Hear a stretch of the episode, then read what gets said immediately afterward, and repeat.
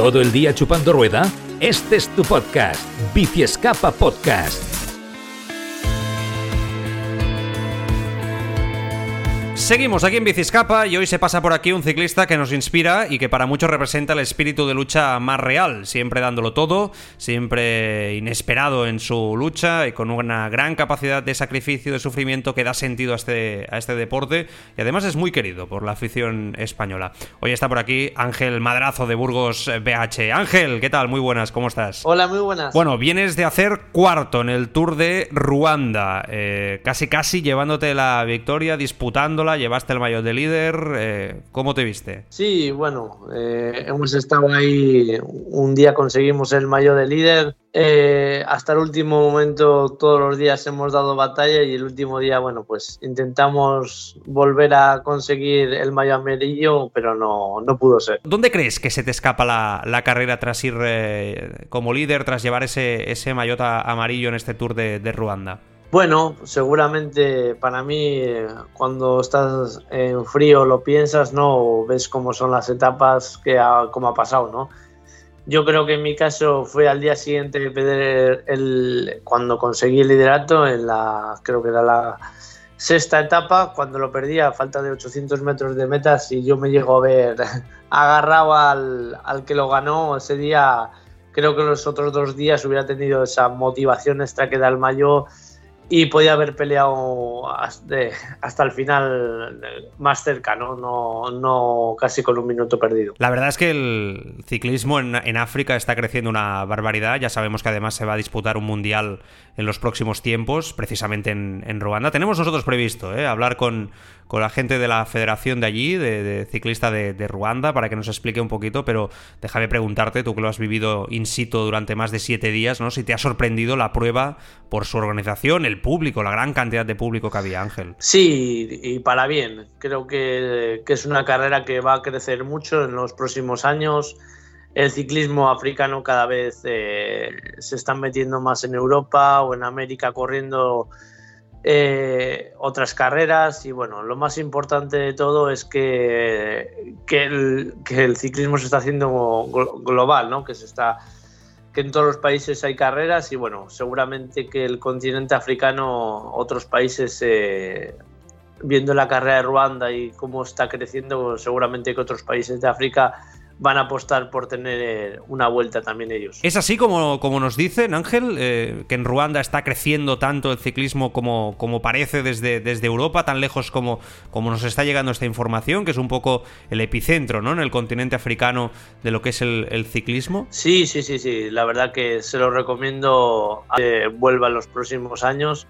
Yo he participado en el Tour de Gabón anteriormente y bueno, eh, estas son experiencias muy buenas y esperemos que el continente africano o los países de allí apuesten por, por sacar carreras y, equipos, ¿no? Y entonces, bueno, pues seguramente que, todo es mucho mejor. Te leí que escribías en Twitter que habías tenido muchas anécdotas, ¿no? También aventuras en estos días en África.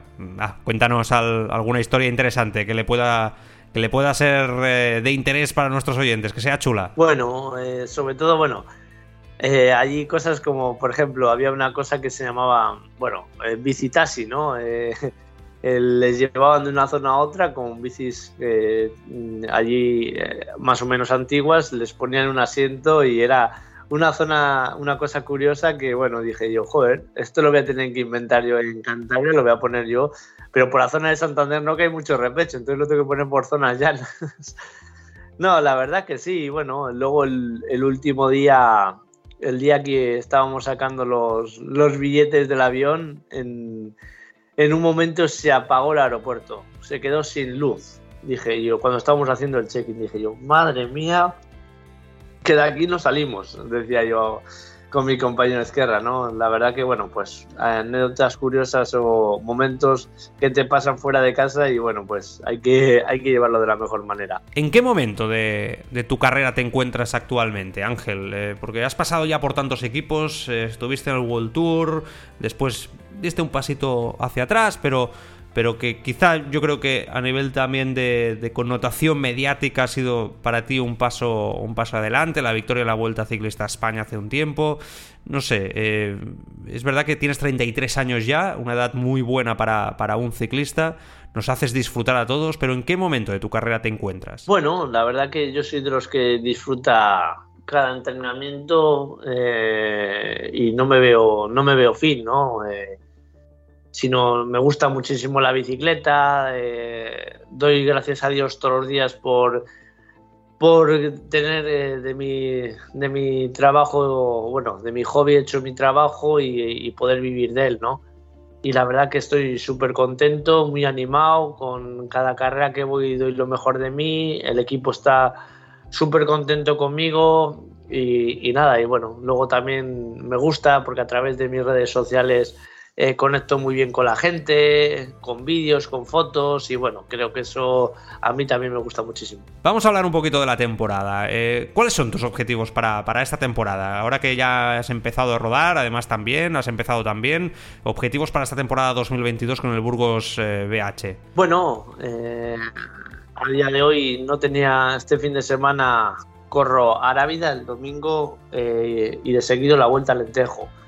Y bueno, eran dos, dos competiciones que, que, no las tenía en el calendario y bueno, a corto plazo pues me gustaría hacer una buena clásica y una buena general en Alentejo. La verdad que, que es la primera vez que la corro, estoy con muy buenas sensaciones y tengo que aprovecharlas. Soy, soy de los que piensa que bueno, no me marco ningún objetivo porque a cada carrera que voy intento dar el 100% y bueno, y, sacar el máximo rendimiento de mí, intentar conseguir alguna victoria o ayudar al equipo en lo que sea. Y aparte de estas dos, eh, a nivel de calendario global, ¿más fechas en el calendario, Ángel? Bueno, pues los siguientes son, a día de hoy, es eh, hacer Indurain y País Vasco o un bloque de una clásica en Francia o, Turquía.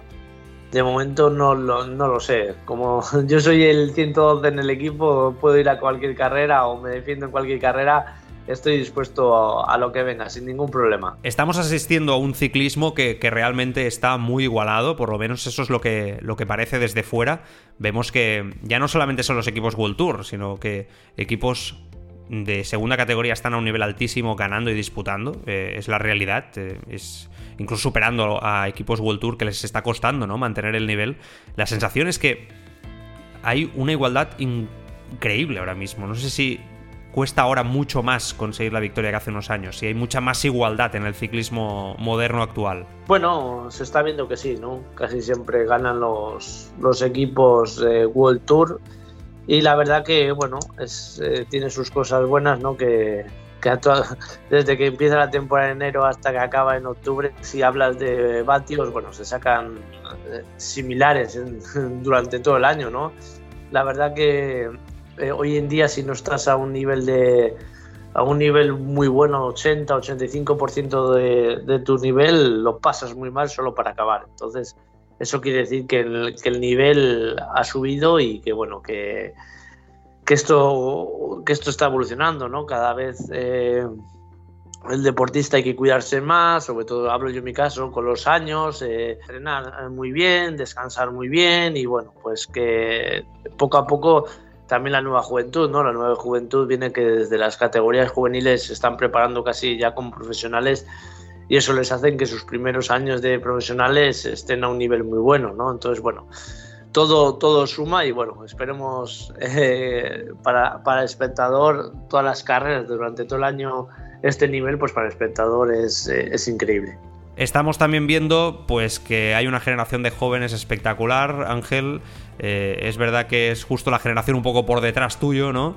Eh, es verdad que venimos de unos años donde desde que se fue Alberto Purito, ¿no? Valverde ha sido un poco el estandarte ahí consiguiendo principalmente las eh, victorias, aguantando un poco el ciclismo español, pero por detrás viene Juan Ayuso, viene Carlos Rodríguez, la generación de jóvenes españoles de oro, que es que están ahí ya, ¿no? Yo no sé qué te parecen todos estos monstruos y cómo lo estáis viviendo también o cómo lo estás viviendo tú, ¿no? Esta irrupción de ciclistas tan jóvenes que están compitiendo ya con los mejores. Bueno, España yo creo eh, que tiene esos dos corredores eh, que son igual a día de hoy los que más prometen en nuestro país, ¿no? Yo con Juan Ayuso no le conozco mucho y bueno, con Carlos Rodríguez le conozco un poco más. Carlos Rodríguez, en mi caso, lo que le conozco me parece un tío 10, un super corredor. Eh, vamos, que tengan una carrera deportiva increíble y creo que bueno, los dos van a, van a dar muchas alegrías a España, ¿no? A nivel de estas nuevas generaciones, Peter Sagan decía esta semana que las nuevas generaciones no, respetan absolutamente nada, que por ejemplo orinan en medio del pelotón, que no se respeta a los veteranos, vamos, que las nuevas generaciones van por, por otra línea diferente quizá a la, vuestra. Eh, ¿Tú estás de acuerdo con estas declaraciones de Peter Sagan? Bueno, no sé hasta qué punto, ¿no? Eh, lo que pasa que, que cambia todo, ¿no? Eh, bueno, eso de mear yo no lo he vivido. No, no, no dejaría a nadie que, que me mee encima, la verdad.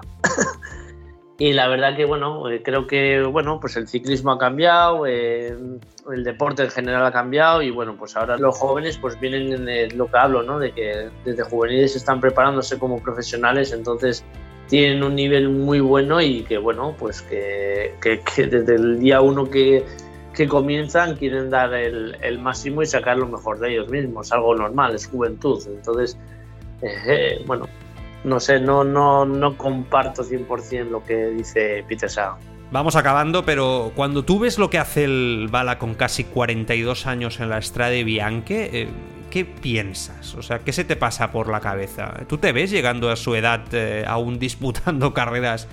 Ya no te digo a ese nivel, pero sí disputando carreras. Hay otro ejemplo como Oscar Sevilla, ¿no? También que, es más mayor incluso que Valverde y aún está ahí, ¿no? Bueno, a mí me encanta, ¿no? Ver a ciclistas de, con, con, 40 o cerca de los 40 eh, a un nivel muy bueno, ¿no? No solo el Bala, sino, por ejemplo, Luis León, eh, Manuel hablo de España, ¿no? Eh, eh, bueno, son corredores mayores que, en su, que, están haciendo cosas muy buenas, ¿no? Igual Manuel Herbiti, que, le he nombrado, no en el rendimiento de resultados, porque nunca es ese, es un pedazo de corredor de equipo, ¿no? Pero yo le veo correr y con su edad y para mí es eh, muy bueno ¿no? que corredores de, con, con, tantos años, con Nibali o gente así, estén ahí adelante.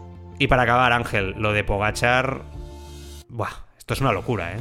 Es una cosa de locos. Sí, es el, bueno, es el corredor ahora, es el, ya lleva creo dos tours.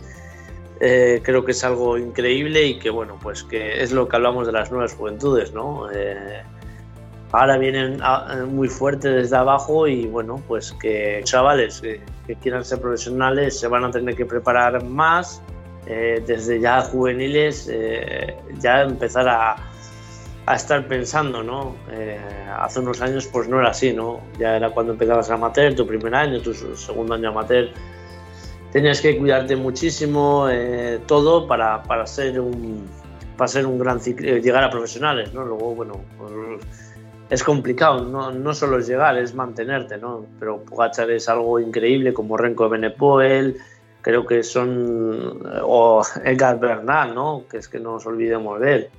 O Richard Carapaz, es que son pedazos de corredores que desde jóvenes eh, destacan muchísimo y que, bueno, ahora lo importante también es ver hasta dónde, hasta ver cuántos años duran, ¿no? Porque hablamos de Pogachar, pero es que Valverde... Eh, lleva desde que, desde que pasó a profesionales hasta ahora con 43. Gracias Ángel Madrazo del Burgos BH. Mucha suerte eh, en lo que queda de temporada.